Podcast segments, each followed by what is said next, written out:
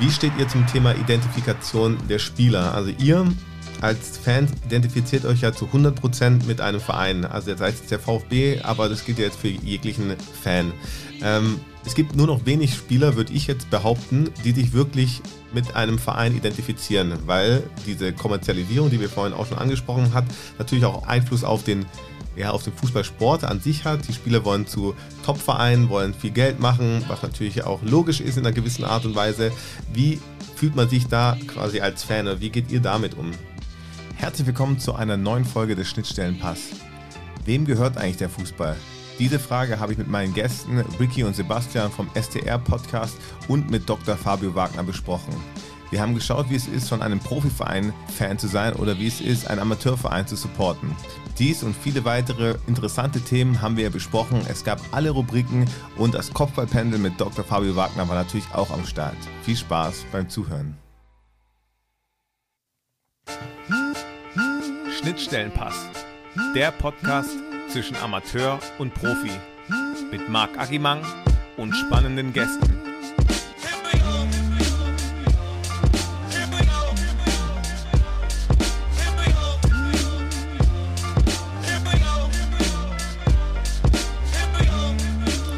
Herzlich willkommen zu einer neuen Folge des Schnittstellenpass. Heute möchten wir oder möchte ich einen Blick auf das Thema Fans werfen und auch die Frage anschneiden, wem gehört eigentlich der Fußball? Und dazu habe ich mir natürlich wieder fantastische Gäste eingeladen. Einmal den Ricky und einmal den Sebastian vom STR-Podcast und Dr. Fabio Wagner ist natürlich auch wieder da. Hallo zusammen. Guten Abend allerseits.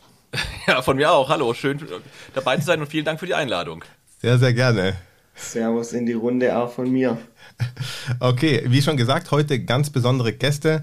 Ähm, Sebastian und Ricky, ich habe es gerade eben schon angeschnitten, das sind die Köpfe des STR-Podcast. Ich würde sagen, es ist der Podcast, wenn es um VfB Stuttgart geht. Und ähm, die machen noch ganz, ganz, ganz viele andere Sachen. Äh, das werden sie uns bestimmt auch gleich erklären. Für mich sind sie der Inbegriff von Hardcore-Fans. Ähm, sie sind VfB-Fans und haben eine riesige Leidenschaft, die sie mit und durch den äh, Verein ausleben.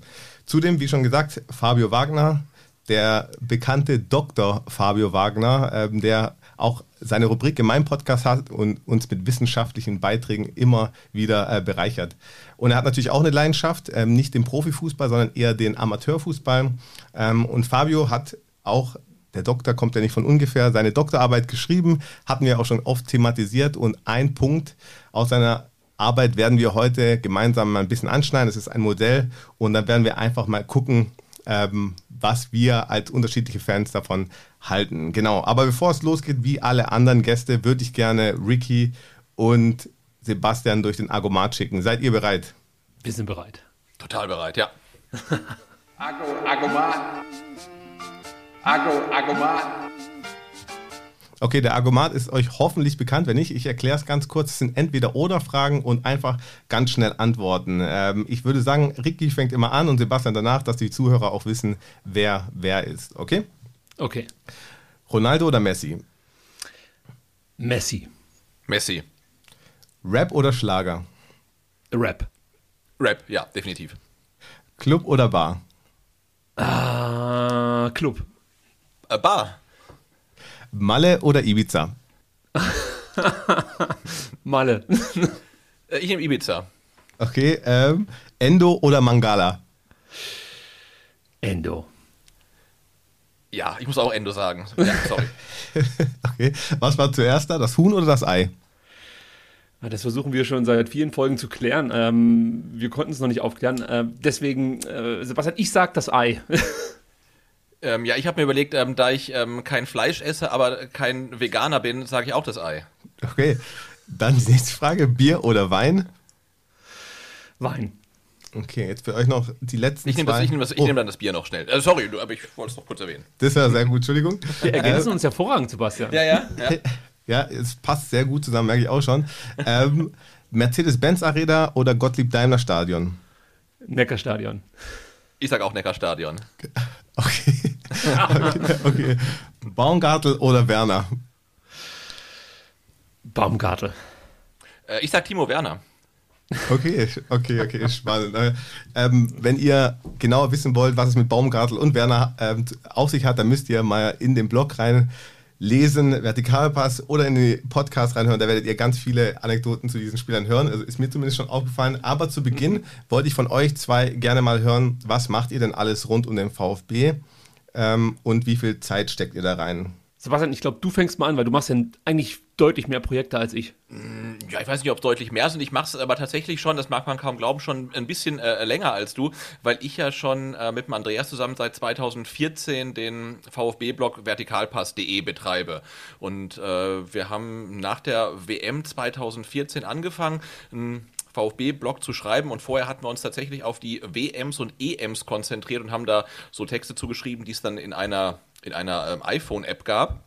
Und wir haben gesagt, danach möchten wir es doch gerne regelmäßig machen. Und wir waren beide ja glühende oder sind nach wie vor glühende VfB-Fans. Und haben gesagt, lass uns doch einen Blog zum VfB machen, denn damals gab es da noch gar nicht so viel und damals gab es auch noch ähm, kaum einen Podcast zum VfB, das kann man sich heute auch gar nicht mehr vorstellen. Und so ähm, ja, habe ich dann 2014 angefangen, äh, mit Andreas den Vertikalpass zu starten. Und das Projekt, wenn man es dann so nennen will, ist dann wirklich ja gewachsen und gediehen und hatte dann auch immer mehr Reichweite erlangt. Und äh, ja, das und viel mehr habe ich eigentlich nicht gemacht, bis mich dann ähm, Ricky gefragt hat, ob ich mit ihm äh, nicht vielleicht äh, den Podcast in Zukunft machen möchte.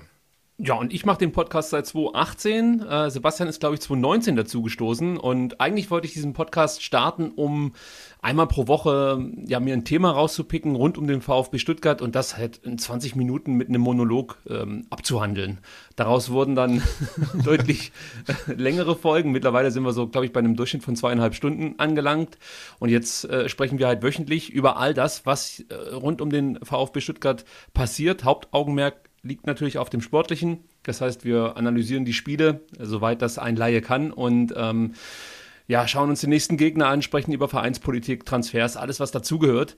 Ähm, und vom Zeitaufwand her äh, schwer zu sagen. Also ich würde mal schätzen, mittlerweile ist es eigentlich ein Fulltime Job. Also das heißt, so 40 Stunden pro Woche gehen da schon drauf. Ähm, aber man darf sich natürlich nicht das Ganze so vorstellen, ähm, dass ich hier nur vor meinem Rechner sitze und für den Podcast arbeite, sondern man liest halt viel, man schaut sich mal ein Video an, man hört sich mal andere Podcasts an, man ähm, ja, versucht sich dann, ich sag mal, auch in Sachen Taktik etwas weiterzubilden, weil wenn man darüber spricht, sollte man es ja auch halbwegs verstanden haben. Und ja, so sieht dann mein Alltag aus. Wenn ich da ganz kurz einhaken darf, ähm, weil du gerade gesagt hast, man sollte es verstehen. Ich war ja auch schon zu Gast bei euch im Podcast und ich glaube, da hast du mir erzählt, dass du sogar italienische ähm, Taktik Schulung bzw. Programme anhörst oder anschaust, um die Taktik Podcast zu verstehen. Waren das. Podcast, ja, okay. Ja. ja. das lag daran, ähm, dass, also los ging das eigentlich damit, dass ich ähm, mir immer zum Einschlafen Podcasts angehört habe, also äh, deutsche oder auch englische. Und äh, die waren dann oft so interessant, dass ich nicht einschlafen konnte. Und irgendwann dachte ich mir, jetzt hörst du dir mal italienische äh, Fußball-Podcasts an, ähm, weil dann verstehst du die Sprache nicht, aber ich, ich mag halt äh, die Sprache an sich, also mir gefällt äh, der Klang der Sprache, sag mal so. Und dann dachte ich, schlafe ich damit ein, weil ich habe immer so Einschlafprobleme, weil ich ständig über Sachen nachdenke. Und dann habe ich italienische Fußballpodcasts angehört und ähm, mit der Zeit kriegt man halt den einen oder anderen Begriff mit und ähm, ich weiß nicht, ob ich dann im Schlaf sozusagen taktisch geschult wurde von den ähm, italienischen Podcast-Profis. Okay, klingt auf jeden Fall spannend. Hol mir gleich auch mal ähm, Fabio, Dr. Fabio Wagner dazu. Ähm, du hast den Kindheitstraum vieler Jungs und Mädels real gemacht und du hast deinen eigenen Verein gegründet. Ähm, was ist Fußball denn für dich? Ja, danke, Agi, für die Einführung. Den Doktor kannst du dir aber echt sparen. Wir sind Kumpels vom Kleinen auf. Also, ich bin gerne der Fabio weiterhin für dich und für alle anderen auch. Ja, der Fußball-Traum ähm, vom eigenen Club haben wir umgesetzt. Fußball ist für mich eine große Leidenschaft hängt ganz viel mit sozialen Kontakten, mit dem Gemeinschaftsgefühl zusammen. Und mittlerweile ja, habe ich es auch zum Beruf gemacht, weil ich am Internationalen Fußballinstitut in München-Ismaning arbeite, da mich also auch jeden Tag mit Fußball beschäftige. Okay, dann gebe ich die Frage direkt mal weiter an Ricky und Sebastian. Was würdet ihr sagen? Was ist Fußball für euch? Sebastian, ich überlasse dir den ja, ich, ich, ich, ich ähm, sammle mich gerade. Ja, es ist halt schon ein, ein Stück weit Lebensinhalt. Ne? Also es gehört äh, mit dazu, also für mich auch, wie für viele andere. Und ich finde dabei so spannend, ähm, jeder sagt, Fußball ist mir total wichtig und ein großer Bestandteil meines Lebens, aber die Leute meinen das halt dann auch komplett anders. Also wir investieren relativ viel Zeit in den Fußball, in den VfB, ähm, aber es gibt ja Leute, die investieren genauso viel oder noch mehr Zeit und machen was komplett anderes. Zum Beispiel, wenn ich die Leute sehe, die wirklich zu jeder Auswärtsfahrt mitfahren, wenn es denn möglich ist. Ja, also äh, das ist ja irre, wie viel Zeit die investieren. Ähm, oder Leute, die sich gefühlt wirklich jedes Spiel, was in Europa stattfindet, im Fernsehen angucken und unfassbares ähm, Wissen angehäuft haben, ohne vielleicht ein extremer Fan eines Teams zu sein, ähm, aber einfach das Spiel zu lieben und das Spiel auch zu analysieren, ähm, das finde ich brutal. Und ähm, da sieht man halt mal, was Fußball machen kann. Und ich finde dann auch, ähm, wir sprechen über ein und dieselbe Sportart, wie viele Facetten die haben kann. Einmal guckt man Champions League an, wo es um Hunderte von Millionen geht, wo die Spieler meines Erachtens halt völlig entkoppelt sind von der der Realität. Aber dann kann ich mir zum Beispiel auch ähm, hier in Beutelsbach ähm, die SG Weinstadt angucken, ne, die halt dann vor, vor 20 Zuschauern spielt und die spielen dasselbe Spiel und es ist was ganz anderes und äh, das finde ich halt sehr, sehr faszinierend und insofern äh, kann ich dann von mir schon sagen, dass der Fußball in, in all seinen Facetten für mich einfach äh, ein großer Inhalt äh, meines täglichen Alltags ist. Mhm. Ja, bei mir ist es ähnlich. Ich würde nochmal unterscheiden zwischen äh, Fußball und Verein. Also der VfB Stuttgart ist für mich nochmal mehr als Fußball, weil natürlich auch mehr dranhängt und man deutlich tiefer in die Materie eingestiegen äh, ist inzwischen und ähm, sich mit vielen Themen beschäftigt, die jetzt eigentlich gar nichts mit dem Fußballspiel an sich zu tun haben.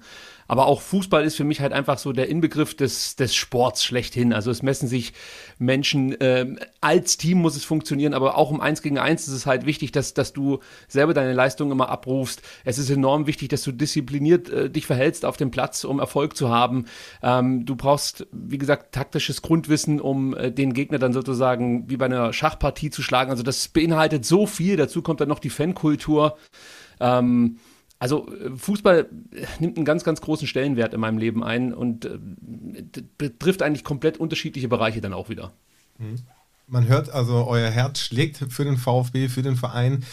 Mich würde mal interessieren, wie seid ihr überhaupt dazu gekommen? Ähm, wie seid ihr an den Verein geraten? Wie ist die Liebe, nennen wir es mal so, entstanden? Und bezeichnet ihr euch selber eigentlich als Fans oder seht ihr euch als Ultras oder Sympathisanten? Wie würdet ihr beschreiben, was ihr seid? Weil es ist ja schon außergewöhnlich, wie arg ihr verbunden seid mit dem Verein. Also bei mir, ich weiß es ganz genau, war es der 29. September 1990. Ein Samstag. Das war das erste Spiel für mich im Neckarstadion. Der VfB Stuttgart ähm, war eigentlich zu diesem Zeitpunkt, glaube ich, schon äh, ja, äh, ein etablierter Bundesligist, beziehungsweise ein richtig starker Bundesligist eigentlich. Und dann kam die SG Wattenscheid. Und der VfB verlor dieses Spiel mit 1 zu 4. Das war mein erstes Spiel im Stadion. äh, Sané machte damals von mir seinen berühmten Salto. Vielleicht könnt ihr euch noch erinnern. Der Vater von Leroy. Und, ähm, Süleman, ne? Ja, genau. Und mhm. ich war wirklich komplett fasziniert von allem, also was da, äh, da in diesem Stadion passierte. Zum einen natürlich auch vom A-Block nebendran, weil ich äh, war mit meinem Vater auf der Haupttribüne und man hörte dann praktisch die Fans schreien, man hörte die Trommeln. Ich war vom Spiel fasziniert, auch vom Spielverlauf, ja. Also der VfB ging, glaube ich, in Führung und dann äh, dreht das Ganze äh, der San Sané fast noch alleine, aber ich glaube, er hat nicht alle Tore geschossen, aber auf jeden Fall wird das Spiel gedreht. Und dann hatte mich der Fußball, muss ich sagen, und der VfB Stuttgart auch ein Stück weit. Und ähm, natürlich durch die geografische Nähe sind wir immer zum VfB gegangen. 92 wurden sie dann Meister. Das hat natürlich dann auch nochmal dazu beigetragen, dass man diesen Verein noch mehr abgefeiert hat, als es vielleicht der Fall gewesen wäre, wenn man, weiß ich nicht, 2010 erst Fan wird. Ähm, ja, und so führte das dazu, dass der VfB eigentlich immer ein wichtiger Bestandteil meines Lebens war und ich würde sogar sagen, fast oh, meine erste Liebe. Bis heute sind wir immer noch zusammen. Das ist so schön, ja.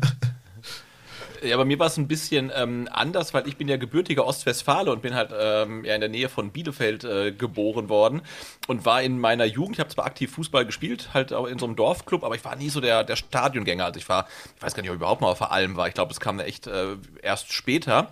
Ähm, und dann äh, bin ich ja 99, 2000 ähm, zusammen äh, mit Silvio Meissner, mehr oder weniger, von Bielefeld nach Stuttgart gewechselt und habe dann kurz Zeit später irgendwie so mein Herz für den VfB entdeckt. Ich hatte natürlich vorher schon so äh, leichte Kontakte, als der VfB dann halt wirklich richtig gut gespielt hat und magisches Dreieck und so weiter, hat man sogar bis nach Ostwestfalen mitbekommen, dass das ganz cool war.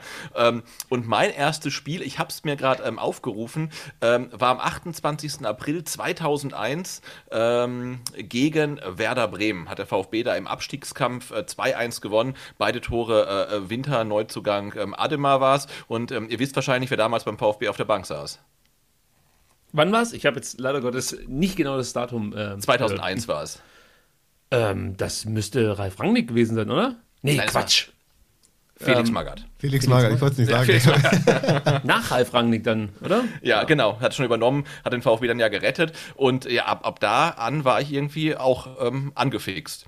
Und zu deiner Frage, wie wir uns bezeichnen würden, also Ultra äh, würde ich sagen auf keinen Fall, weil ich, ich stehe auch nicht in der Kurve, ich sitze ganz gerne, ich fahre auch ganz, ganz selten nur auswärts. Ähm, also natürlich äh, bin ich ähm, knallharter VfB-Fan äh, und ähm, Natürlich kann man dann aber auch nicht ignorieren, dass man halt über Blog und Podcast mittlerweile ähm, eine gewisse Reichweite ähm, einfach hat und ähm, auch wenn die Bezeichnung ein bisschen negativ konnotiert ist, ähm, würde ich sagen, man kann es vielleicht auch so ein Stück weit als VfB-Influencer bezeichnen.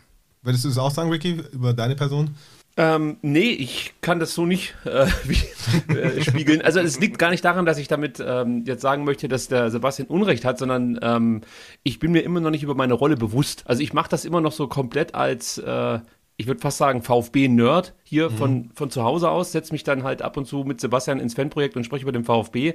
Aber wenn ich mir wirklich Gedanken darüber mache, ähm, wie viele Menschen das inzwischen sich anschauen bzw. anhören, äh, ich glaube, das wäre nicht so gut. Deswegen versuche ich es immer auszublenden und ähm, gehe eigentlich genauso ran wie bei der ersten Podcast-Folge. Äh, und wenn es jetzt wirklich nur auf den VfB bezogen ähm, zu bewerten wäre, dann sehe ich mich absolut nicht als Ultra. Da bin ich einfach nur ein großer Fan, der gerne ins Stadion geht, der sich aber auch gerne ein Spiel auf der Couch anschaut.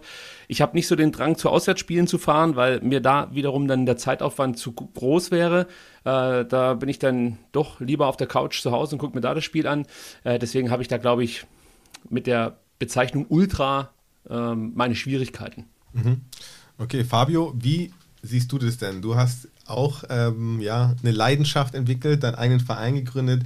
Wie würdest du dein Verhältnis zu deinem eigenen Verein bezeichnen? Ja, zuerst mal muss ich sagen, ich bin nicht mehr mit meiner ersten Liebe zusammen. ähm, war jetzt auch nie eingefleischter VfB-Fan, wobei ich 2007 tatsächlich im Stadion war, als sie Meister geworden sind, auch durch die geografische Nähe. Ich weiß gar nicht mehr, wann ich zum ersten Mal im Stadion war. Vermutlich war es aber schon in Stuttgart. Also bei mir ist ja schon so die Leidenschaft Amateurfußball, aber natürlich folge ich die Bundesliga. Natürlich habe ich ähm, Lieblingsclubs. Mittlerweile bin ich ja beim ersten FC Kaiserslautern gelandet durch meine Frau, die dort Dauerkartenbesitzerin ist und äh, weil ich dort in der Pfalz ähm, studiert habe. Und ähm, ja, der Amateurfußball ist für mich eben was anderes. Ähm, wo man eben in der Gemeinschaft zusammen etwas ja, entwickeln kann. Und das macht mir eben wahnsinnig Spaß und hat mir einfach total ähm, Freude bereitet, einen eigenen Club aufzubauen, Strukturen zu schaffen, ähm, mit flachen Hierarchien zu arbeiten, eine große Transparenz zu haben, dass alle im Verein sich gegenseitig kennen. Und wir haben es immer so genannt, ja, wir spielen Fußballmanager nur eben in Live und haben das dann ja vor mittlerweile elf Jahren gemacht. Mhm.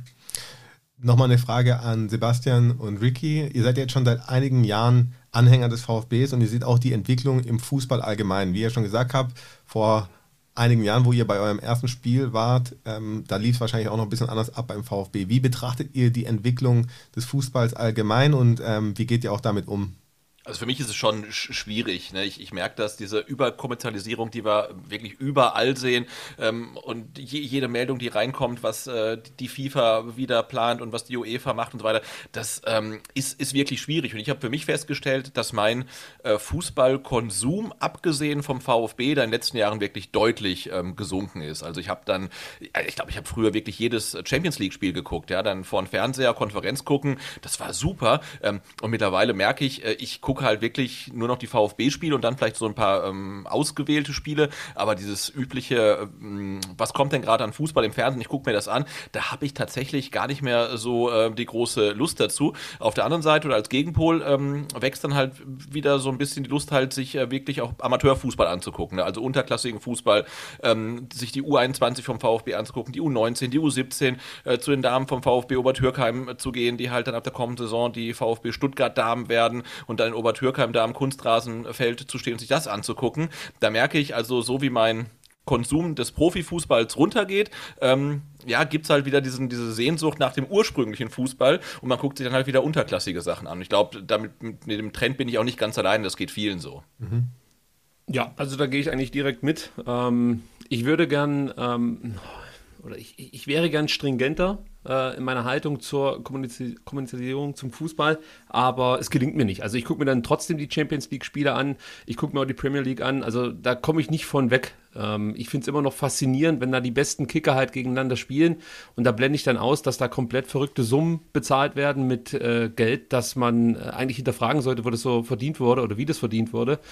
Äh, das blende ich dann leider Gottes aus. Ich schaue mir dann auch eine WM an oder eine EM und äh, es wäre, glaube ich, sinnvoller, das wirklich dann zu boykottieren, äh, wenn man was verändern möchte. Weil ich glaube, wenn man das die ganze Zeit mitträgt, indem man sich anschaut, indem man ähm, im Endeffekt dann vielleicht auch Produkte kauft, ähm, von Vereinen, die über Investoren äh, zu Geld gekommen sind, ähm, ja, oder vielleicht dann auch noch die Produkte der Investoren, nehmen wir jetzt mal Raba Leipzig als Beispiel, äh, legitimiert man das ja so ein Stück weit auch und äh, unterstützt das. Äh, und da würde ich mir wünschen, dass ich das Ganze noch mehr ablehne und ähm, ja, mich dann vielleicht dann auch wieder etwas mehr in Richtung Amateurfußball orientieren würde, aber es gelingt mir tatsächlich nicht. Also das Angebot ist immer noch so reichhaltig, dass ich mir dann halt die Spiele aussuche, die ich, die ich unbedingt sehen möchte und die gucke ich mir dann auch an und dann fällt dann am Ende doch wieder der Amateurfußball hinten über. Das ist sehr, sehr spannend. Ähm, ich glaube, das ist auch ein guter Übergang.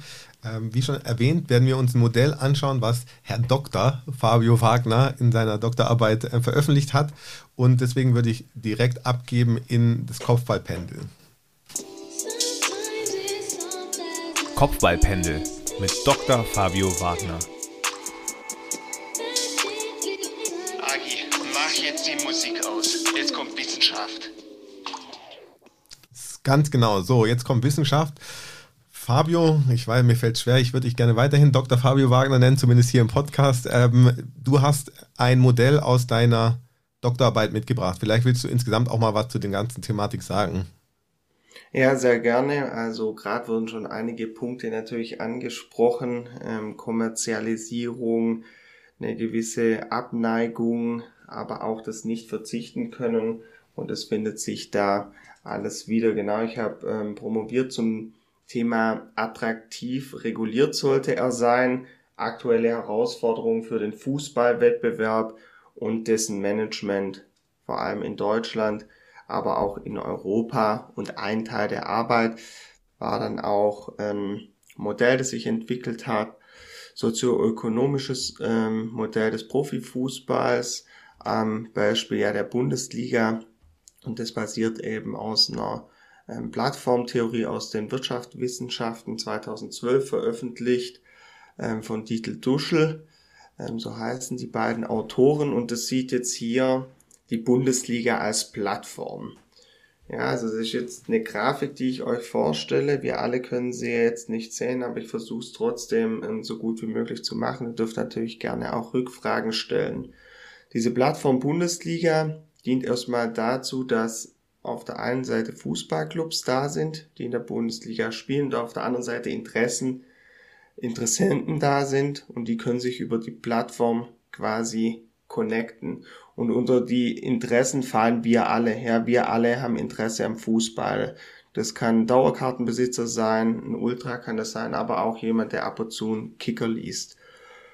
Und die Interessenten der Plattform ziehen verschiedene äh, Marktseiten an, unter anderem die Medien. Ja, die Medien wollen über Dinge berichten, die viele Menschen interessieren. Wenn viel in den Medien über eine Sportart berichtet wird, wie jetzt hier der Fußball, dann zieht es wiederum Sponsoren an, die sagen, hey, hier können wir viele Leute erreichen und wir wollen da in der Sportart mitmischen. Die Sponsoren sind dann natürlich attraktiv für die Liga und für die Clubs, da sie ähm, so Geld generieren können. Wenn jetzt viel in den Medien über Fußball berichtet wird, ja, zieht es natürlich auch wieder mehr Interessenten an, weil ja viel dann in den Medien darüber zu lesen ist und sich der ein oder andere dann sagt, oder die ein oder andere, hey, was geht denn da ab? VfB ist ein cooler Club, da will ich mal vorbeigucken. Das ist ja auch, dass, dass viele sagen, oh, im Fernsehen kommt wenn dann nur Fußball. Ja, aber viele Menschen mögen den Fußball eben so arg und andere kleinere Sportarten haben da eben das Nachziehen. Und diese Plattform Bundesliga Profifußball hat sich jetzt durch die vielen Interessenten und die verschiedenen Marktseiten professionalisiert. Es gab eine Eventisierung, da nenne ich immer das Beispiel DFB-Pokalfinale, Helene Fischer tritt auf und es gab natürlich die Globalisierung, wie überall in anderen Wirtschaftsbereichen auch. Spieler spielen nicht mehr nur ähm, in Deutschland, wenn sie hier aufgewachsen sind, können überall hinwechseln. Die besten Spieler äh, spielen in Europa. Und das Ganze, ja, kann man dann unter einer Kommerzialisierung subsumieren. Und die Kommerzialisierung bringt Nachteile. Die äh, wurden gerade schon von den zwei Jungs bisschen angesprochen, aber ja auch Vorteile, die man vielleicht im ersten Moment gar nicht zu sehen kann. Die Kommerzialisierung hat dann natürlich dazu geführt, dass es innerhalb der Liga eine Schere gibt. Es gibt reichere Clubs und weniger reiche Clubs und das führt zu einem unausgeglichenen nationalen Wettbewerb. Und der spiegelt sich dann natürlich ähm, ja, auf die Attraktivität der Liga. Und wenn eine Liga nicht mehr so attraktiv ist, kann es sein, dass die Interessenten ihr Verhalten verändern. Ja, die Corona-Pandemie hat da sicherlich auch eine Rolle gespielt, weil die Sonderstellung ja, der Bundesliga-Profis zu viel Missmut geführt hat. Bei uns Fans, ja, die durften auf einmal Dinge, die wir nicht durften, haben sich tätowieren lassen, waren beim Friseur. Und ein paar Interessenten haben dann gesagt, wie wir gerade auch schon gehört haben, hey, das ziehe ich mir nicht mehr rein, Champions League ist abgehoben, ich gehe wieder zum Amateurfußball oder beschäftige mich mit etwas anderem. Wenn jetzt das Interesse massiv abnehmen würde, ja, würden natürlich irgendwann die Medien sagen, okay, komm, so viel interessieren sich ja gar nicht mehr von Fußball, wir bringen aber was anderes. American Football, Handball, Basketball ist im Vormarsch, ist doch auch cool. Und so könnte dieses ähm, obere Konstrukt, das ich am Anfang beschrieben habe, das sich ja gegenseitig potenziert, dann auch wieder purzeln. Im Fußball wird das aber so schnell nicht passieren. Das wäre jetzt mal der Input von mir an dieser Stelle. Okay, vielen Dank, Fabio. Wir haben ja gehört, also, dass Erfolg ja auch gewünscht ist. Also nehme ich zumindest an, ihr seid jetzt VfB-Fans, wenn ich das mal hier so in den Raum werfen darf. Ähm, ihr wollt ja auch, dass der VfB erfolgreich ist, oder sehe ich das falsch?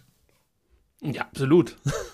Genau. Dadurch muss der VfB ja auch ja, Geld in die Hand nehmen, ähm, kommerzialisieren, also sich ja auch in einer gewissen Art und Weise vielleicht auch verkaufen. Ähm, wie seht ihr diese Thematik? Also, dass da auch dann natürlich ähm, immer mehr Geld ins Spiel kommen muss, um quasi auch erfolgreich zu sein. Sonst könntet ihr, wie ihr ja auch gesagt habt, einfach auch einen Amateurverein anschauen, bei dem nichts los ist. Ja, ich glaube, dass es auch äh, mit überschaubaren Mitteln geht. Äh, sieht man ja in der Saison jetzt an äh, zum Beispiel Freiburg oder Union oder Köln. Das sind jetzt auch keine Vereine, die äh, Summen zur Verfügung haben wie Leipzig, Leverkusen ähm, ja, oder von mir aus Hoffenheim.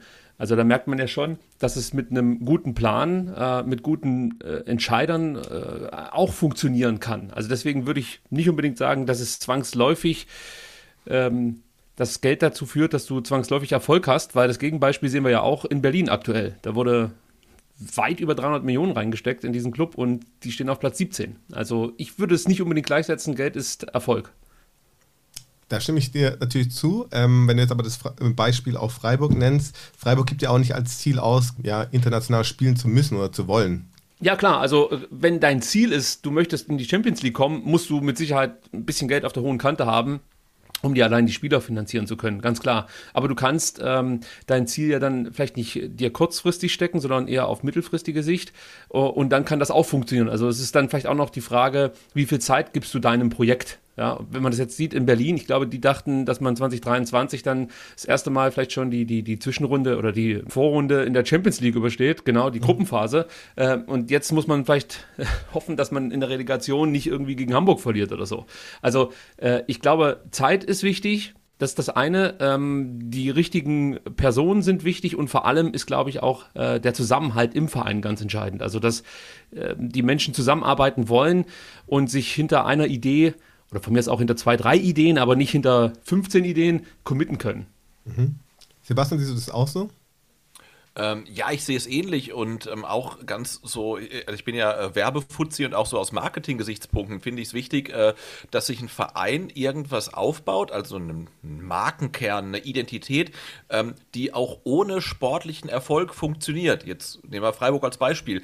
Da läuft es ja gerade richtig gut, aber wenn Freiburg jetzt nächste Saison 15. wird oder 14. und, und nicht um die Champions League Plätze mitspielt, dann stehen die ja noch für die gleichen Sachen. Ja? Dann sagt man, ja, Freiburg, die stehen für Bodenständigkeit, für, für Verlässlichkeit, für Kontinuität. Also der Verein bietet dir was an, egal wie jetzt das Spiel am Samstag ausgeht. Und das können die meisten Vereine nicht. Ein paar Clubs haben es geschafft, zum Beispiel auch St. Pauli hat es geschafft. Ja, die haben eine Identität, die funktioniert abseits vom sportlichen Erfolg. Ob die jetzt in der ersten, zweiten oder dritten Liga spielen, ist relativ egal. Die Leute gehen ins Stadion, um St. Pauli zu sehen. Und ähm, das, das schaffen die wenigsten. Also die sind davon abhängig, wie geht das Spiel am Samstag aus. Und der VfB war lange Zeit auch so, ähm, aber ich finde, man merkt da jetzt so einen gewissen Shift, weil die Leute, weil die Fans sagen, ähm, also wenn wir jetzt tatsächlich absteigen sollten, dann lass uns doch mit Trainer und ähm, Sportdirektor weitermachen. Das ist ja aus Stuttgarter Sicht völlig unglaublich, dass VfB-Fans sowas sagen. Also trotz dem maximalen sportlichen Misserfolg willst du die Leute nicht rauswerfen. Also auch da hat sich in den letzten Jahren was getan.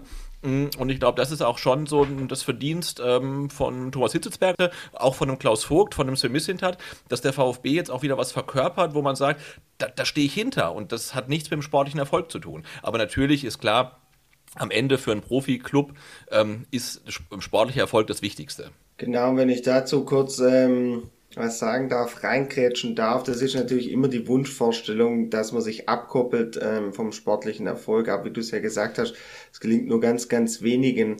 Und im Sport, guck mal im Amateurbereich, ja, der sportliche Erfolg ist immer von zentraler Bedeutung. Ja, auch im Amateurbereich ist es so, wenn man oben mitspielt und alles läuft, dann ist Vereinsleben Tag, dann passt alles, jeder fühlt sich wohl, geht am Sonntagabend glücklich nach Hause und wenn man mal eine schlechte Zeit hat, die ja auch jeder Club hat, ja, dann wird schwieriger, dann kommen ein paar weniger, dann macht es nicht mehr so Spaß. Und ähm, das ist was ja ganz Normales und da kommen wir eigentlich kaum drüber hinweg. Ähm, schaffen wirklich nur ganz, ganz wenige. Ich glaube, es ist nochmal ein Unterschied, ähm, je nach Verein, was sportlicher Erfolg bedeutet. Also Nimm, nehmen wir jetzt mal Kräuter Fürth. Wenn die 14. werden, ist das für die, glaube ich, ein sportlicher Erfolg. Und ähm, nimmst jetzt Hoffenheim, ähm, da wäre Platz 14 sicher kein sportlicher Erfolg. Also äh, ich glaube, da muss man dann auch nochmal unterscheiden, was ist denn äh, der Anspruch für jeden Verein. Und ich finde, da haben sich eigentlich auch wieder Nischen aufgetan in der Bundesliga, dass es, dass es Vereine gibt, die freuen sich halt wie Bielefeld, äh, wenn sie irgendwie knapp die Klasse halten. Und die Fans gehen da komplett mit. Das ist das, was Sebastian davon auch meinte. Die, die sind auch in der zweiten Liga mit, wieder mit dabei, aber die wissen das auch zu schätzen. Also die können auch damit leben, wenn der Verein dann viermal in Folge verliert. Da wird halt nicht gepfiffen oder der Trainer, ähm, ja, weiß ich nicht, übelst beschimpft. Ähm, ich, ich, finde, da sieht man auch eine leichte Veränderung im Vergleich zu den 90ern. Weil ich kann mich erinnern, ähm, dass in Bochum zum Beispiel die Trainer ausgepfiffen wurden, wenn es dann äh, nach einer erfolgreichen Saison in Faber bunten Trikots äh, dann doch nicht mehr gereicht hat für den Klassenerhalt. Da, da, wurden große Tränen vergossen und wie gesagt, die Trainer wurden ent, entlassen, weil man irgendwie dann immer noch den Anspruch hatte, man müsse weiter oben stehen, als es eigentlich, sage ich mal, von der sportlichen Substanz möglich wäre. Und ich finde, da haben viele Fans, das ist zumindest mein Eindruck, ähm, inzwischen sich ein besseres Bild gemacht von ihrem Verein und können besser damit leben, wenn man vielleicht weiter hinten steht, aber trotzdem sieht, okay, wir holen das Maximale aus unseren Möglichkeiten raus. Mal ein harter Cut. Wir sind jetzt schon wieder bei den Fans und da die nächste Frage direkt rein. Wo seht ihr denn eigentlich eure Rolle im Verein? Jetzt auch vielleicht gerade auf den VfB bezogen, wenn ihr euch als Fans betrachtet. Also meine Rolle als Fan sehe ich erstmal darin, ähm, die Mannschaft zu unterstützen im Stadion. Und meine Rolle als ähm, ja, Blogger und Podcaster sehe ich natürlich aber auch darin, so, das klingt jetzt wahrscheinlich ein bisschen arrogant, aber so ein kleines Korrektiv zu sein. Also wirklich auch von außen auf den Verein zu gucken. Ähm, und wenn ich der Meinung bin, da, da läuft was schief, äh, das auch zu schreiben und zu, zu benennen im Podcast. Und ähm, ich glaube, das ist eine Rolle, die jetzt auch durch die sozialen Medien Fans in den letzten Jahren mehr einnehmen konnten. Und sobald halt Menschen eine eine gewisse Reichweite haben, wird das natürlich auch gelesen und gehört. Und ähm, dann kann man natürlich auch Sachen ansprechen, von denen man denkt, ähm, dass sie nicht so laufen, wie sie laufen sollen. Und ich glaube, da äh, ist es dann auch unsere Rolle, ich sehe ich meine Rolle darin, auch den eigenen Verein zu kritisieren und nicht alles durch die äh, rosa-rote oder dunkelrote Vereinsbrille zu sehen. Äh, da will ich ganz kurz einhaken. Was denkst du denn, welchen Einfluss äh, hast du dann auch als Fan? Also, okay, du hast jetzt eine größere Weich äh, Reichweite, aber inwieweit denkt ihr, dass ihr auch Veränderungen antreiben könnt? Oder also Missstände aufzeigen könnt? Also ob wir Veränderungen initiieren können, ah, das, das, das wage ich zu bezweifeln, weil ich glaube, das schaffen nicht mal die Leute im Verein selbst, die sagen, wir wollen irgendwas äh, verändern. Also weil da, da, merkt man ja schon bei so einem großen ähm, Verein wie, wie, dem VfB, bei so einem Tanker, äh, ist es halt wirklich ähm, schwer, eine Kurskorrektur irgendwie einzuleiten. Ähm, aber ich glaube schon, dass unsere ähm, Stimmen ähm, gehört werden, unsere Texte gelesen werden, ähm, auch bei den Leuten, die was zu entscheiden haben. Aber dass wir wirklich was ändern können, das, das mag ich hatten mir nicht anmaßen, das zu sagen. Wobei, ähm, gerade bei der ähm, legendären Mitgliederversammlung 2019 äh, ähm, mit dem WLAN-Gate und als dann am Tag danach Wolfgang Dietrich zurückgetreten ist, da hat man schon gemerkt, wenn wirklich alle Fans der gleichen Meinung sind und die Ultras äh, alle Zufahrtswege nach Stuttgart mit Transparenten vollhängen und alle Blogger und Podcaster derselben Meinung sind, dass es so nicht weitergeht, dann macht das schon was mit dem Verein. Das ist ein schönes Gefühl, wenn wirklich alle zusammenstehen. Also da reicht nicht ein Blog oder ein Podcast, sondern müssen wirklich alle Fanlager einer Meinung sein. Ich glaube, dann ähm, kann das schon was bewirken. Mhm. Das haben wir jetzt ja auch gesehen bei der, ich nenne es mal in Anführungszeichen, Gründung der Super League in Europa, welche Macht ja auch die Fans hatten dass die Liga im Prinzip nach 48 Stunden wieder abgeblasen ähm, war. Und ja, gerade in England war es ja extrem, wo sich ja auch die Fans, ja, verfeindete Fans sogar, dann gemeinsam gegen die Sache gestellt haben und sich dann die Clubbosse hier ähm, entschuldigen mussten. Ähm, ich erinnere mich da an die Videobotschaft ähm, vom Besitzer von Liverpool. Äh, also gewisse Macht haben die Fans auf jeden Fall. Vicky, magst du da auch noch was zu sagen? Ja, ich überlege die ganze Zeit, welche Rolle äh, ich mir selber geben soll. Äh, es fällt mir ganz schwer, weil es ist halt einfach ein Teil von mir, der VfB. Also ich, mir fällt schwer, da eine Rolle für mich zu finden. Also ich glaube, ich finde es halt wichtig, dass jeder Fan ähm, und auch jedes Mitglied dann, wenn es um äh, eingetragene Vereine äh, geht, sich darüber im Klaren sein sollte, dass wirklich jede Stimme zählt. Also gerade wenn Mitgliederversammlungen anstehen dann geht dahin. Ihr könnt halt einfach Einfluss nehmen auf das, was in eurem Verein passiert. Es gibt immer wieder Leute, die beschweren sich darüber, dass der VfB Mitgliederversammlungen nur in Präsenz äh, veranstaltet, also dass sie nicht digital veranstaltet werden, so dass dann vielleicht auch äh, Mitglieder von, weiß ich nicht, weiter weg äh, teilnehmen können und vielleicht auch mit abstimmen können. Ja, wenn ihr wollt, dass sich was verändert, kommt vorbei, ja, und äh, tretet in den Dialog mit ein. Äh, und ich glaube, das ist das, äh, wenn es überhaupt eine Rolle gibt, die, die, die ich jedem Fan sozusagen eigentlich überstülpen würde, der Dialog, der Austausch unter, untereinander, das ist das, was, was eigentlich dieses ganze Thema so bereichert, finde ich. Wenn ich vor Spielen beim Becherpfand heißt das bei uns, ähm, mit Leuten zusammenstehe, die ich nie kennengelernt hätte und mich einfach über die gleiche Leidenschaft austausche, nämlich den VfB Stuttgart und im weitesten Sinne ähm, dann der Fußball. Ähm, ich glaube, das ist halt so die Rolle, da sehe ich mich. Ich möchte mit Leuten in Kontakt treten, ich möchte mit denen meine Meinung abgleichen, ich möchte mit denen ähm, ja mich auch ein Stück weit natürlich über Siege freuen und äh, dann auch über Niederlagen weinen. All das ist äh, für mich eigentlich die Rolle, für mich als Fußballfan. Aber dass ich jetzt sage, wenn ich im Podcast was sage, möchte ich damit was bezwecken. Das, das, ich traue mir das gar nicht so auszusprechen, weil ich, weil, weil es auch nicht so sehe. Also ich sage halt das, was ich denke in dem Moment. Ich gehe aber nicht davon aus, dass das richtig ist und dass jeder diese Meinung teilen muss. Ich, ich sage es halt einfach und, und hoffe, dass ein paar Leute zuhören und danach mir Feedback geben, ob ich äh, Schluss erzählt habe oder ob ich halbwegs richtig lag mit meiner Einschätzung. Mhm. Aber was man, glaube ich, da noch ergänzen kann, wenn ich kurz da ähm, äh, reinspringen darf, ähm, weil ich jetzt, glaube ich, neulich schon mal gesagt, ähm, also ich glaube, das kann man sagen, ähm, wir sind auch so eine Art ähm, Seismograph, weil ähm, wenn du halt auch, ähm, also der Vertikalpass hat auf ähm, Facebook zum Beispiel relativ viele Fans. Und wenn ich einen Artikel poste, dann gibt es natürlich sehr, sehr viele Kommentare.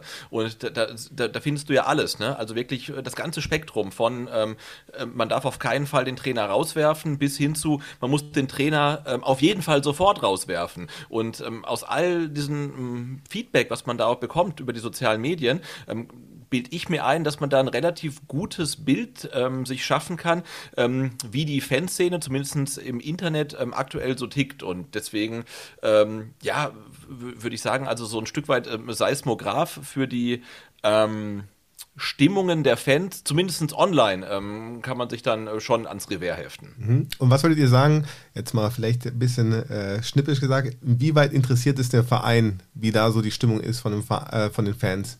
Was glaubt ihr, wie sehr nimmt es jetzt ein Verein mit, wie da insgesamt so eine Stimmung ist? Soll jetzt, ähm, nehmen wir mal das Beispiel, wie du gerade gesagt hast, mit dem Trainer zum Beispiel.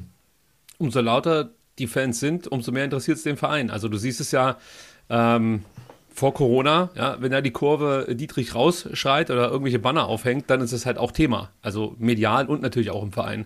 Und äh, eins ist auch klar, umso mehr Menschen den Vertikalpass lesen, umso mehr Menschen STR hören, umso eher dringt das natürlich auch bis äh, in die Mercedesstraße vor. Und äh, dann wird sich damit auseinandergesetzt. Wir haben vor, ich glaube, zwei Jahren mal eine Folge gemacht mit Andreas Schlittenhardt, der, ich nenne ihn jetzt mal die rechte Hand von Wolfgang Dietrich war. Also wir haben keine Geodaten, aber hätten wir sie, dann würden wir wahrscheinlich sehen, dass die Folge am häufigsten in der Mercedesstraße gehört wurde. Und natürlich das dann auch was auslösen kann, keine Frage.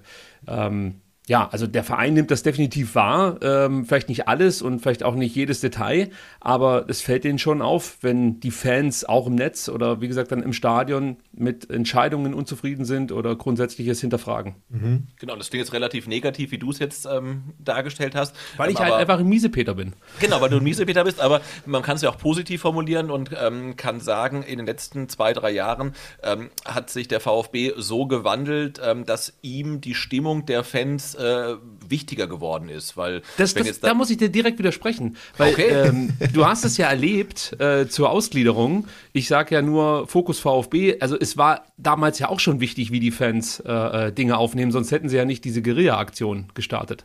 Also die Manipulation der Fans im Netz fand ja damals schon statt genau, die, die Fans waren wichtig als quasi Stimmvieh und Klickvieh, ähm, aber ähm, ihre, ihre Meinung war eigentlich nicht wichtig, sondern du wolltest nur halt ihre, ja, ihre Stimmen halt haben. Und ich finde, da hat sich in den letzten Jahren schon was getan. Und ich ähm, denke, das Interesse an des Vereins, des Clubs, an der Meinung der Fans, ähm, die ist nicht gespielt, sondern die ist echt. Also die, die interessiert schon, ähm, was die Menschen, den normalen Fan so umtreibt.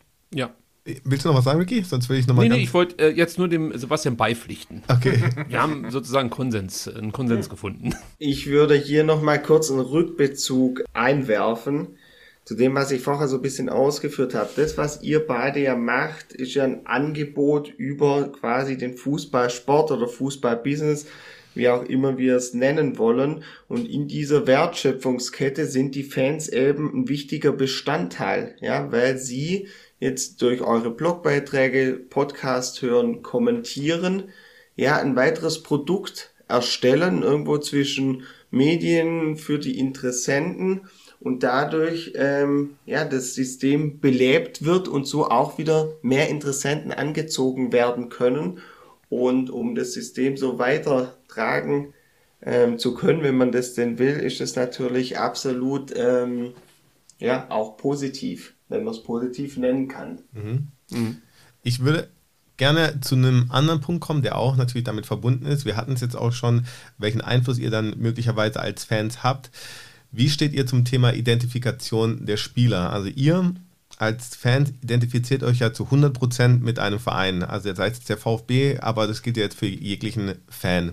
Ähm, es gibt nur noch wenig Spieler, würde ich jetzt behaupten, die sich wirklich mit einem Verein identifizieren, weil diese Kommerzialisierung, die wir vorhin auch schon angesprochen haben, natürlich auch Einfluss auf den ja, auf den Fußballsport an sich hat. Die Spieler wollen zu Top-Vereinen, wollen viel Geld machen, was natürlich auch logisch ist in einer gewissen Art und Weise. Wie fühlt man sich da quasi als Fan wie geht ihr damit um? Also mir äh, war es eine Zeit lang komplett egal, wer für den VfB Stuttgart gespielt hat, muss ich ganz ehrlich sagen. Also da hat sich sozusagen nichts übertragen vom Platz auf die Ränge. Zumindest ging es mir so. Und ähm, ein Stück weit konnte Sven Missentat mit seiner Kaderplanung mir was zurückgeben. Und ich habe festgestellt, dass es gar nicht so wichtig ist, dass die Spieler ständig das Wappen küssen, sondern es ist, glaube ich, viel wichtiger, wie sie dieses Trikot ähm, präsentieren, wie sie dieses Trikot tragen. Ist, ähm, also ich, wenn ich das Gefühl habe, ein Spieler zieht sich dieses Trikot an und wenn er es wieder ablegt, weil er wechselt, hat er den Verein ein bisschen besser gemacht, dann ist das für mich genug. Also dann identifiziert, identifiziert sich der Spieler komplett für, mit der Arbeit, mit dem Club, mit der Aufgabe. Anders ist es natürlich, wenn ein Spieler hierher kommt, abkassiert und einfach nie äh, die Leistung bringt, die man ein Stück weit vielleicht von ihm erwarten darf. Ähm, dann sehe ich das anders. Aber für mich ist, wie gesagt, wichtig, dass jeder Spieler, der das Trikot des VfB Stuttgart tragen darf, den Anspruch hat und den unbedingten Willen, das Trikot, wenn er es dem nächsten Spieler übergibt, sozusagen ähm, besser zu hinterlassen, als er es vorgefunden hat, den Verein besser zu machen, mhm. auf die nächste Stufe zu heben. Und wenn ich das Gefühl habe, und das habe ich bei den Jungs aktuell gerade, ist mir das egal, ob die nach zwei Jahren zum nächstbesseren Verein wechseln. Äh, das reicht mir dann erstmal. Natürlich finde ich es geil und würde es begrüßen, wenn jetzt Thomas Castanaras äh, dann ab der kommenden Saison, weiß ich nicht, regelmäßig 20, 30 Buden für den VfB erzielt und äh, die nächsten 15 Jahre hier in Stuttgart bleibt. Aber ganz ehrlich, damit rechnen würde ich jetzt nicht unbedingt. Mhm. Sebastian, wie sieht es bei dir aus? Ja, sehe ich ähnlich. Ne? Also das ist, glaube ich, wirklich so in das, äh, in das Kapitel Fußballromantik dann ähm, abzulegen. Und ähm, Spieler wie zum Beispiel Thomas Müller oder auch ein Christian Gentner, das sind halt Spieler, die, die werden wir, glaube ich, in Zukunft nicht mehr so erleben, dass irgendein Spieler wirklich so lange, lange Jahre, Jahrzehnte sogar bei einem Verein spielt. Ähm, denn man muss ja dann auch einfach festhalten, wenn es für den VfB gut läuft und das Modell, was der VfB aktuell fährt, ähm, funktioniert, dann sind die Spieler nach zwei, drei Jahren weg. Und das kann ja auch wirklich auch funktionieren, weil ich glaube, niemand ähm, ist jetzt irgendwie äh, böse, wenn er äh, Gregor Kobel bei Dortmund in der Champions League ähm, Glanzparaden machen sieht. Ne? Also das ist halt dann eingepreist. Der hat für den VfB alles gegeben, war ein totaler Sympath, jeder hat ihn geliebt und dann äh, wechselt er und bringt dem VfB noch ordentlich Kohle. Das, das ist ja auch ähm, völlig okay. Und ähm, viele Fans sagen ja auch beim VfB, also wenn du ein Trikot holst, auf keinen Fall mit Nummer und Rückenflock blank lassen oder schreib deinen Namen drauf, keinen Spielernamen drauf, weil das muss man einfach so festhalten. Ne? Wie schon erwähnt, wenn das Modell funktioniert, dann sind die Spieler nach zwei, drei Jahren weg und der VfB hat halt Kasse gemacht und damit muss man halt leben und ähm, damit muss man sich arrangieren und das habe ich auch getan. Natürlich hast du deine Spieler, die du äh, gerne hast, die, die du ähm, ja wirklich klasse findest und du bist halt unendlich traurig, wenn sie gehen. Ähm, aber ich glaube, mit dem Gedanken muss man sich einfach abfinden. Also niemand wird ewig bleiben beim VfB, denn wenn es so ist, heißt es, ähm, er ist eigentlich nicht gut genug. Glaubt ihr, dass ihr damit die Meinung der meisten Fans widerspiegeln? Weil ich bin ja schon überrascht, dass ihr das so sachlich seht, sagen wir mal so. Ich glaube nicht. Also ich, ich, ich würde mir nicht anmaßen, ähm, ja, dass ich da jetzt die, die Meinung der meisten Fans widerspiegel. Ich denke mal, das ist komplett unterschiedlich. Also äh, für manche ist es halt brutal wichtig, dass ein Spieler hier aus der Region kommt und äh, tatsächlich dann mal in VfB-Bettwäsche geschlafen hat und jetzt beim Verein ist. Also das, das kann manchen einfach wichtiger sein, als es mir ist. Also mhm das ist, glaube ich, sehr unterschiedlich. Aber ich kann mir auch nicht vorstellen, dass heutzutage Leute noch so blauäugig sind und ähm, daran glauben, dass eben ein Spieler sich hier nur dem VfB verschreibt und wir lauter Günter Schäfers auf dem Platz sehen. Also mhm. das äh, kann ich mir fast nicht vorstellen. Aber es gibt unterschiedliche Beweggründe, warum manche Spieler dem einen Spieler dann die Identifikation absprechen und dem anderen eben nicht. Ähm, ja, wie gesagt, ich mache es an Leistung fest und äh, fahre damit seit einigen Jahren auch ganz gut, muss ich sagen, und habe mir tatsächlich zwei Trikots beflocken lassen. Von höre und staune. ja. Man hat als Fan doch gar keine andere Wahl, ja, sondern man muss es so akzeptieren, wie es ist, sonst müsste man es aufgeben. Und das möchte man nicht. Deshalb ist ja auch der Sport und vor allem der Fußball ja auch so krisenresistent. Ja, wir haben es vorher schon mal gehört, die, was die FIFA da abzieht seit Jahren. Und bei einer WM, Katar ist jetzt vielleicht nochmal eine andere Geschichte, aber sonst sitzen wir da, fiebern mit, weil wir selber das haben möchten und es uns gut tut. Und wenn wir jetzt sagen würden, hey, nach äh, zwei Jahren sind die Spieler wieder weg, das ist nicht mehr mein Club, dann hätte jeder von uns, der einem Club richtig folgt, eigene Nutzeneinbußungen. Und das will man natürlich nicht und deshalb geht man mit dem Wandel mit und so wie ihr es ja auch beschrieben habt, ja, vor 15 Jahren hättet ihr euch das vielleicht noch nicht vorstellen können. Jetzt seid ihr zufrieden. Ähm, die Männer bringen Leistung, zwei, drei Jahre und dann kriegt man noch gut Kohle für sie und dann passt alles. Aber das war früher auch noch, glaube ich, ähm, anders und härter. Aber man muss einfach mitgehen, wie gesagt, denke mhm. Also man akzeptiert eigentlich die neue Realität, kann man sagen, ja. Genau. Ja, und ich glaube aber auch die, dass die Leute, die jetzt fordern, äh, dass man halt ähm, die Spieler nicht gehen lassen darf, also was ja einfach auch finanziell nicht realisierbar ist. Also wenn ich in Kommentaren lese, man hätte einen Nico González und einen Gregor Kobel nie gehen lassen dürfen, das ist ja wirklich weltfremd. Aber ich glaube, dass die Leute dann auch die Ersten sind, ähm, die fragen, warum mit dem González denn auf vier Jahre verlängert hat, der schießt doch gar kein Tor. Also das ist halt, glaube ich, wirklich so ein bisschen jetzt äh, ja, ich will jetzt nicht despektierlich klingen, aber schon so ein bisschen äh, Stammtischgespätz auch. Ja, vielleicht, mir geht es gar nicht nur um die Wechsel. Ich, ich sehe auch irgendwie, dass sich der Fußball dahin ähm, entwickelt, zum Thema nochmal Identifikation. Wie soll denn ähm, ein, ein Spieler sich auf die Fans einlassen? Wie soll er denn ähm, den Verein kennenlernen, wenn das nur noch eine Frage von, ja, am besten nur ein Jahr da bleiben und dann direkt zum nächsten Verein? Da kann ja gar keine Identifikation stattfinden. Man kann ja gar nicht ähm, die Fankultur verstehen. Also man kann es cool finden, dass die jetzt da sind und Gas geben, aber ähm, sich mit denen verbinden, das ist ja nicht realistisch. Es ist zumindest schwierig, ja, da gebe ich dir absolut recht. Aber du kannst ja trotzdem dir bewusst sein, was dieser Verein für die Region bedeutet, was dieser Verein vielleicht dann auch für die allgemeine Bund also für die Bundesliga an sich bedeutet. Äh, da musst du, glaube ich, nicht lang da sein, um das zu verstehen und dann auch zu respektieren. Das sind dann Erfolge, die eine Rolle spielen, Spieler, die hier mal da waren, sprich die Tradition des Vereins.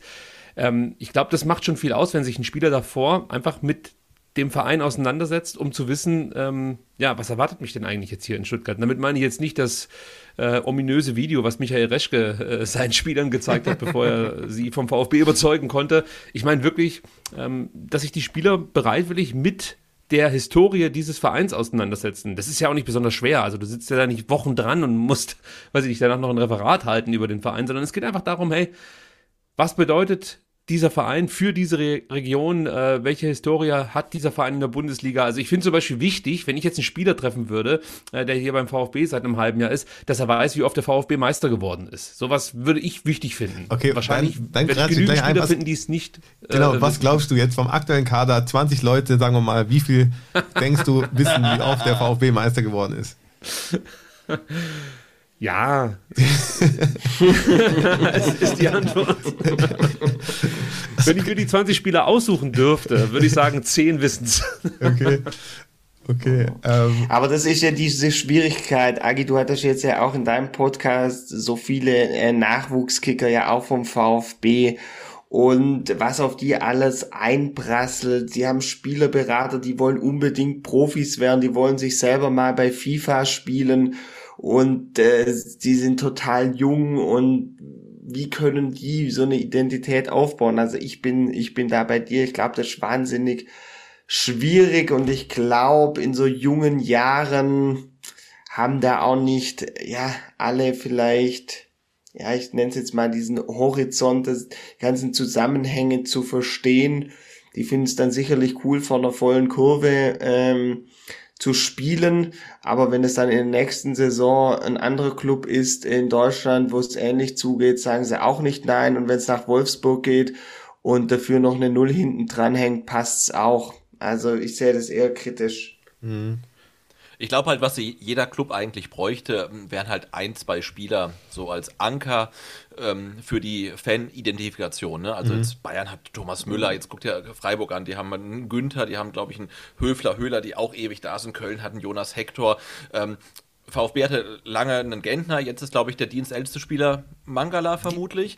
Die da. Ähm, ja, Also stimmt. mit die, der- also die Davi könnte sein, wenn er regelmäßig spielen würde. Und ich glaube, das, das reicht halt schon, ne? wenn du ein, zwei Spieler so als Anker hast, auf die du halt ähm, dich so projizieren kannst. Und was drumherum passiert, ist gar nicht so wichtig. Aber ähm, es kommt natürlich auch auf den Spieler an. Jetzt guckt ihr zum Beispiel den Sascha Kalajdzic an, der ist seit drei Saisons da. Und ich würde sagen, ähm, da wird es keinen VfB-Fan geben, der sagt, ähm, der, der Sascha, der lebt den VfB nicht. Ne? Also der, der macht das. Der ist nach der Saison dann vielleicht auch wieder weg. Der war dann drei Saisons da, von der eine komplett verletzt war. Ähm, aber dem merkst du an, der, der brennt halt für den VfB. Der will auf keinen Fall absteigen. Ähm, also der hat den VfB wirklich irgendwie aufgesogen. Und das kann meiner Meinung nach auch in, in drei Saisons ähm, funktionieren. Ähm, aber grundsätzlich wäre es halt gut, wenn du einfach im Kader oder natürlich noch am besten in der Startelf ein, zwei Spieler hast, die halt irgendwie schon alles mitgemacht haben und die schon ewig da sind, ähm, auf die du halt so deine äh, Sehnsucht projizieren kannst. Ja. Absolut. Ich erinnere mich da auch an Zitat von Aki Watzke. Es gab ja mal auch Inside Borussia Dortmund, diese Amazon Prime Doku. Und da weiß ich noch, da war, war auch so bei einer Sitzung wurde mitgefilmt mit Summer und Co., wo Aki Watzke dann sagt, schaffen wir es nicht in den nächsten Jahren ein Außenpott in unsere Mannschaft zu kriegen und den groß zu machen. Ja, also das war von denen auch ein Ziel, ja, so eine Identifikationsfigur einfach zu, zu, zu schaffen. Und das, danach sehnt sich jeder Club, denke ich. Mhm. Ich glaube, das ist auch, wie ähm, Sebastian schon gesagt hat, dass es total wichtig ist ähm, und vor allem jetzt in der Zeit fällt es mir auf oder habe ich auch das Gefühl, dass halt die Fans auch immer mehr auf der Strecke bleiben. Dadurch, dass es immer schnellliebiger wird, ähm, dass es viel, es ist ja auch, wie ähm, Fabio gesagt hat, es ist ja auch kein Vorwurf an die Spieler. Ich glaube, es ist gar nicht so einfach, mit 19 Jahren äh, zu checken, auf was es eigentlich ankommt, ja. Ähm, dass, dass manche Profis nicht mal mehr schaffen, in die Kurve zu gehen nach einem Auswärtsspiel, wenn man 500 Kilometer gefahren ist, ja. Also das sind ja schon Sachen, die ich sehr belastend finde für, für einen Fan eines großen Vereins, ja. Um das vielleicht einfach mal so in den Raum zu werfen. Ja, absolut. Ja.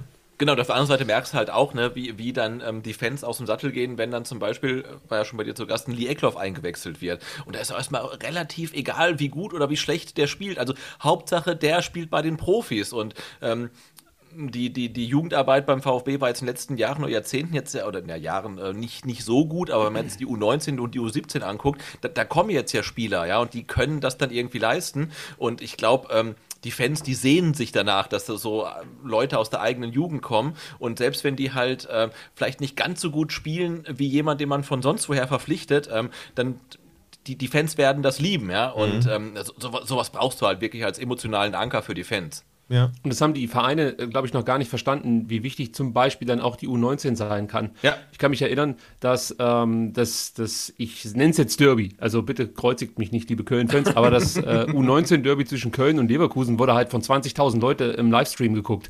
Und wenn du dir anschaust, ja. wer sich Hoffenheim gegen, gegen Augsburg auf Sky Sport äh, oder Sky Bundesliga 5 anschaut, da kriegst du vielleicht 2.000 oder von mir aus 5.000 Leute zusammen. Also da ist unheimlich viel Potenzial, dass die Vereine, manche machen es, aber viele nicht, ähm, noch, noch nicht heben und da eigentlich schon auch wieder für Identifikation sorgen können. Weil wie Sebastian gesagt hat, ähm, wenn die Jungs dann aus unserer Jugend rauskommen und am besten dann schon seit der U9 oder weiß nicht, relativ früh halt zum VfB gewechselt sind, ja, da reicht es eigentlich schon, wenn er nur auf dem Platz steht mit dem Trikot. Ja, ohne, da muss er noch nicht mal eine geile Aktion machen.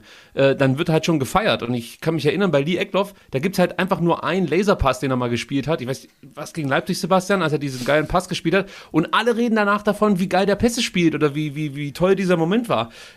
Das, ja, das, das Pokalspiel halt gegen Leverkusen, wo ja. wir ausgeschieden sind, erinnere mich auch noch, ne, wo nee, das, er eingewechselt wurde und ja. gut gespielt hat. Für fünf Minuten. Ja, und das Aber war noch nicht mal also, herausragend. Das sind dann einfach nur so ja. Kleinigkeiten, die du total abfeierst, weil du es dir natürlich auch extrem wünschst, dass genau er es schafft, weil du natürlich auch so ein Stück weit hoffst, dass er vielleicht genauso VfB verrückt ist wie man selbst und äh, dass es für ihn ähnlich bedeutsam ist, wie es für uns wäre, wenn wir da unten stehen dürften oder könnten, weil wir, die, äh, weil wir das Talent mal gehabt haben. Aber es ze zeigt mir ja, man sehnt sich als Fan nach Identifikation. Ja klar, Figuren, es ist halt einfach schön. Ja. ja. Oder nennen wir es Figuren, ja. Ja, und ich finde da, find da, die, ich find da die Jugendmannschaften halt super spannend, ne? weil wenn du jetzt dann zu U19 vom VfB gehst, das ist ja quasi, als ob ich hier zur SG Weinstadt gehe. Ne? Das ist halt ähm, Amateur-Feeling, ja, also weil es eine Jugendliga ist. Das ist eine A-Jugend. Du gehst zu einem A-Jugendspiel. Aber trotzdem kann es sein, dass ein Spieler ähm, wie Alexi TBD äh, in der nächsten Woche für die Profis spielt. Mhm. Und da, da, ist so viel Potenzial. Ne? Das sind halt wirklich junge VfB-Spieler, ähm, ähm, die, die dir angucken kannst, wirklich vor deiner Haustür, vor wenigen Zuschauern. Ähm, und eventuell sind die halt sofort im Profikader. Und ähm, also ich glaube, dass der VfB da halt einfach unfassbar viel Potenzial liegen lässt. Ähm, ich will jetzt das fast VfB TV nicht aufmachen, aber ähm, man soll natürlich auch die jungen Spieler nicht belasten, indem man die halt schon ständig irgendwie medial ähm, begleitet und so weiter. Ähm, aber da, da, geht halt doch viel, viel mehr. Und ich glaube, mit der Neustrukturierung des NLZ ähm, ähm, ja, durch Thomas Krücken federführend, ähm, ist da echt der Grundstein gelegt, ähm, dass wir da in den nächsten Jahren, glaube ich, beim VfB äh, ganz guten Zeiten entgegenblicken. Man hört schon raus, also ihr kennt euch aus in jeder, äh, jeder, in jedem Abschnitt beim VfB. Fabio, du wolltest noch was sagen? Genau, ich wollte dazu noch sagen, vorher hat man ja über diesen Erfolg äh, gesprochen, dass der über allem steht und vieles vom Erfolg abhängig ist. Und in Vereinen, ich denke mal, beim VfB sind wir da gar nicht so weit weg, ist auch häufig Unruhe, war Unruhe, wenn es dann nicht so läuft. Und deshalb ist dann auch schwer, auf U19-Spieler zu setzen, die zu entwickeln, weil eben auch immer das Hier und Jetzt zählt. Das hat Thomas Hitzesberger beim Alles gesagt ähm, Podcast von Zeit Online ähm, gesagt, als er eingeladen war. Ist übrigens auch ein richtig cooler Podcast. Kommt in die Show Notes er eben auch gesagt, klar wollen wir eine Strategie entwickeln und auf lange Sicht erfolgreich sein, aber wenn es äh, im Hier und Jetzt nicht funktioniert, gibt es sehr, sehr viel Unmut. Und ich glaube, ja, bisher hat sich ja auch kein Club äh, getraut, es wirklich so knallhart durchzuziehen und wirklich mit der eigenen Jugend komplett an den Start zu gehen und ähm, nur mit denen zu spielen beispielsweise, wenn man dann vielleicht doch den, ah, wir brauchen noch die Ergänzung oder den Spieler oder für den reicht's nicht, wir verleihen den mal, obwohl man ja eigentlich denken müsste, jeder Bundesliga-Club hat ja eigentlich die eigenen Talente ähm, im Stall. Mhm. Ja, genau, war von mir auch keine Forderung, dass man noch mehr Jugendspieler ähm, einbinden soll. Ähm, also ich, ich wollte nur sagen, gerade die Schnittstelle ähm, Profis und U19 ist beim VfB, glaube ich, ähm, so eng, äh, wie sie selten gewesen ist. Und man kann sich halt wirklich ein A-Jugendspiel angucken und sieht halt Spieler, die ähm, im besten Fall kurze Zeit später bei den, bei den Profis spielen. Ähm, und ich glaube, das ist natürlich für einen, einen Traditionsverein mit einem gewissen Standing äh, wie, wie den VfB, wäre es natürlich ein sehr, sehr mutiger Move zu sagen, wir setzen jetzt theoretisch nur noch auf eigene Spieler aus der eigenen Jugend und uns ist egal, äh, in welcher Liga wir spielen. Das, das wird nicht funktionieren. Ähm, aber ich glaube, man hat halt schon jetzt mit der Neustrukturierung des NLZ und diesen Satellitenvereinen versucht man schon jetzt ganz langfristig ähm, mehr aus ähm, Spieler aus dem eigenen Nachwuchs ähm, zu setzen. Und ich weiß, Agi, als wir ähm, letztes Jahr unsere Folge bei SDR aufgenommen hatten, hatten wir mal durchgezählt, äh, wie viele Spieler es in den letzten zehn Jahren ähm, aus der Jugend äh, zu den Profis geschafft haben, mhm. zu irgendwelchen Profis Profis nicht mehr beim VfB und das sind erschreckend wenige. Und ich glaube, ähm, die nächsten zehn Jahre sehen da besser aus. Hoffe ich zumindest. Das hoffe ich natürlich auch. Die Jugend soll es natürlich auch schaffen, auch die ähm, Top-Talente, die jetzt beim VfB sind. Aber jetzt muss ich hier schon wieder einschreiten, weil wir sind nicht beim SDR-Podcast und wir werden keine drei Stunden aufnehmen. Ähm, ich würde schon zur nächsten Rubrik ähm, übergehen. Wir könnten uns wahrscheinlich noch Stunden über das Thema unterhalten. Und zwar würde ich euch noch gerne in mein Poesiealbum reinsprechen lassen. Also Ricky und Sebastian. Fabio, wie gesagt, du kriegst auch nochmal äh, eine eigene Folge. Das habe ich jetzt schon hunderttausend Mal gesagt, aber es wird bald soweit sein. Genau, würdet ihr mir in mein Poesiealbum reinsprechen? Klar, der Stift ist gezückt. Alles klar, ja. dann legen wir doch direkt los. Und was kommt jetzt? Na, Agis Poesiealbum. Was war das beste Spiel, auf dem ihr jemals wart? Oh, äh. oh das sind so viele. Äh, Sebastian, hast du schon eins? Ja, ich, ich, ich, ich muss eigentlich sagen, ähm, das 2 zu 1 vom VfB gegen Manchester United. Ähm, aber ich sag, ähm, nee, sage ich nicht, das sagt jeder. Ich sag ähm, das 3 zu 3 vom VfB gegen Dynamo Dresden. Okay. Ähm das, also mir kommen so viele Spiele in den Kopf. Äh, ich, ich glaube, ich lege mich fest, es war das Pokalfinale 6, 96 äh, äh, gegen, gegen Cottbus. Aber auch nur, weil es der einzige Titel war, den ich live im Stadion mitgewinnen durfte. Also sonst habe ich das noch nie gehabt, dass meine Mannschaft im Stadion einen Titel gewinnt, die Schale oder den Pokal überreicht bekommt. So oft passiert das ja leider beim VfB nicht. Ähm, und äh, im Zweitligajahr war ich nicht im Stadion, als der VfB Zweitligameister wurde, da war ich davor. Ähm, aber in Berlin im Olympiastadion ähm, beim DFB-Pokalfinale dabei zu sein, das war, glaube ich, mein Highlight. Aber die Erinnerungen sind sehr verschwommen, weil ich damals noch relativ jung, aber auch sehr angetrunken war. sehr betrunken war. okay, hätte mich jetzt auch aber schwer gewundert, wenn ihr, wenn ihr ähm, ein anderes Spiel außer ein Spiel vom VfB genannt hättet, aber ich hatte die Hoffnung nicht aufgegeben. Ähm, was sind eure größten Laster? Sebastian, du hast wahrscheinlich keine. Ich habe ganz viele Laster. Also ich glaube, mein größtes Laster ist, ähm, jetzt, äh, das ist ganz persönlich, ich habe viele gute Ideen, setze sie aber nicht um. Okay. Ist so. Ähm, Gerade der letzte Artikel beim Vertikalpass, ähm, der Film über den VfB, war meine Idee, aber ich habe es nicht umgesetzt, hat der Spiegel gemacht und ähm, dann wurde es richtig gut. Ähm, ja. Okay, war auch wieder was mit dem VfB. Okay. okay, Ricky, ich bin gespannt. Also äh, bei mir ist es die Selbstkritik. Ich, ich bin immer unzufrieden mit dem, was ich mache und äh, kann mich selbst nie äh, zufriedenstellen mit irgendwas. Also ich bin enorm selbstkritisch. Es ist ganz, ganz schlimm. Und das ist ein Laster, das mich mein ganzes Leben schon verfolgt und ähm, auch nicht loslässt. Das ist echt schwierig. Okay, dann ähm, nennt mir bitte eine Person, die ihr bewundert außerhalb vom Fußball. Ich hätte eigentlich nur sagen sollen, außerhalb vom VfB. ähm, also ich kann es relativ kurz machen. Für mich ist es ähm, James Gandolfini, Schauspieler aus äh, den Vereinigten Staaten von Amerika, leider schon gestorben, hat den Tony Soprano gespielt bei den Sopranos. Und ich finde das einen ganz faszinierenden Menschen, einen sehr warmherzigen Menschen, äh, jemand, der also als Schauspieler brilliert hat, aber was mich noch viel mehr imponiert hat, ist äh, die Art und Weise, wie er mit Menschen umgegangen ist und seinen Ruhm sozusagen eigentlich für die Menschen eingesetzt hat, die ähm, dazu beitragen, dass Schauspieler erfolgreich sein können, aber gar nicht so im Fokus stehen. Sprich, äh, wenn zum Beispiel James Gandolfini bei den Sopranos mal wieder einen Extra-Check bekommen hat, weil das so die größte Serie äh, in den 2000er waren, die es hier gab, dann hat er das ganze Geld genommen und zwischen äh, den ganz normalen, ja, Film, der ganz normalen Filmcrew geteilt. Und das ist nur so eine Geschichte. Also es gibt ganz, ganz viele solche Geschichten von James Gandolfini. Ganz, ganz toller Mann, der mir wirklich fehlt. Also das ist echt so ein Mensch, den habe ich ja nie kennengelernt, aber ähm, der fehlt mir einfach auf dieser Welt. Also James Gandolfini ist für mich die Antwort.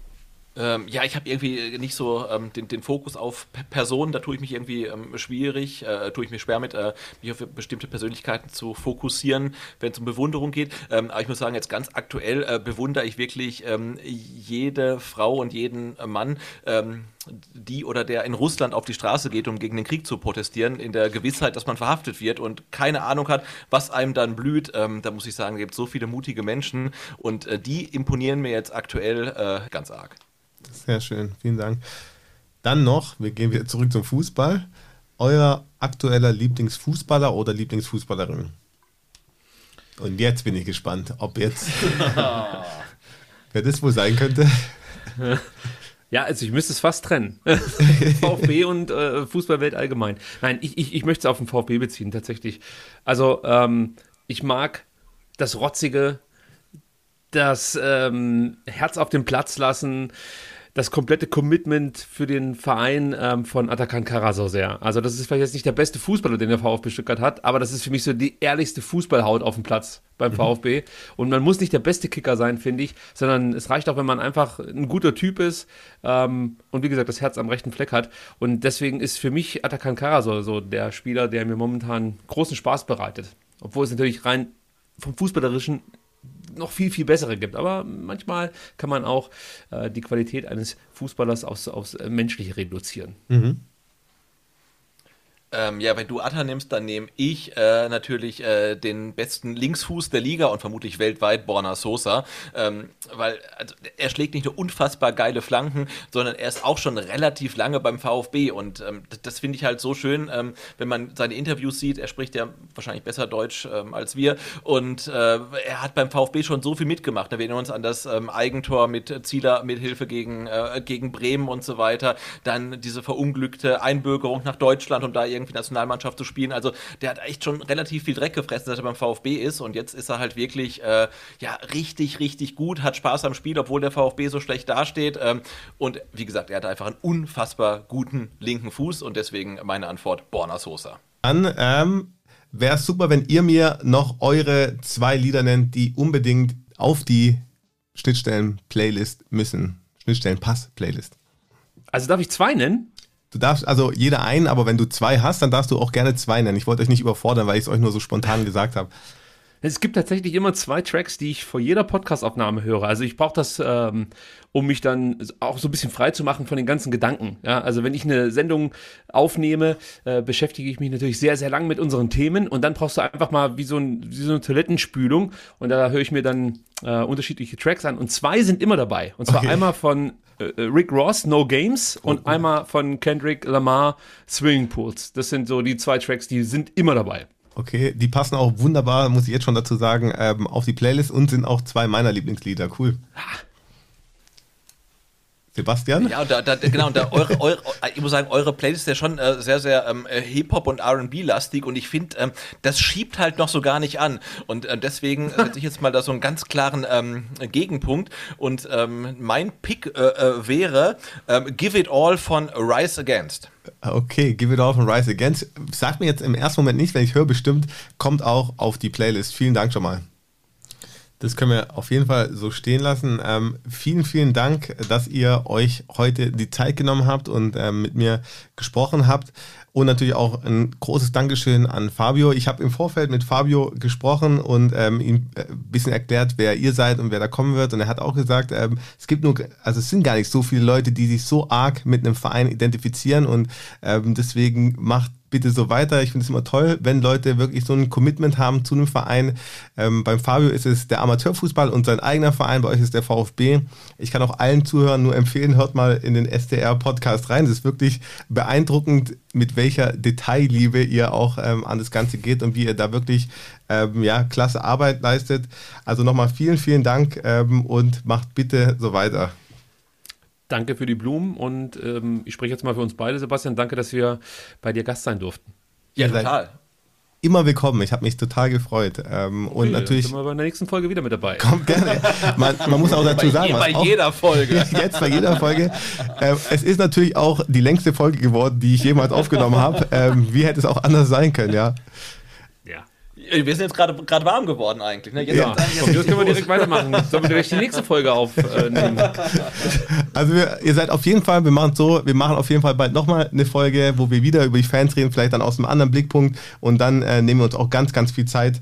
Dann machen wir vielleicht mal eine zweieinhalb Stunden Folge, dass ihr euch auch yes. wieder heimfühlt. Genau.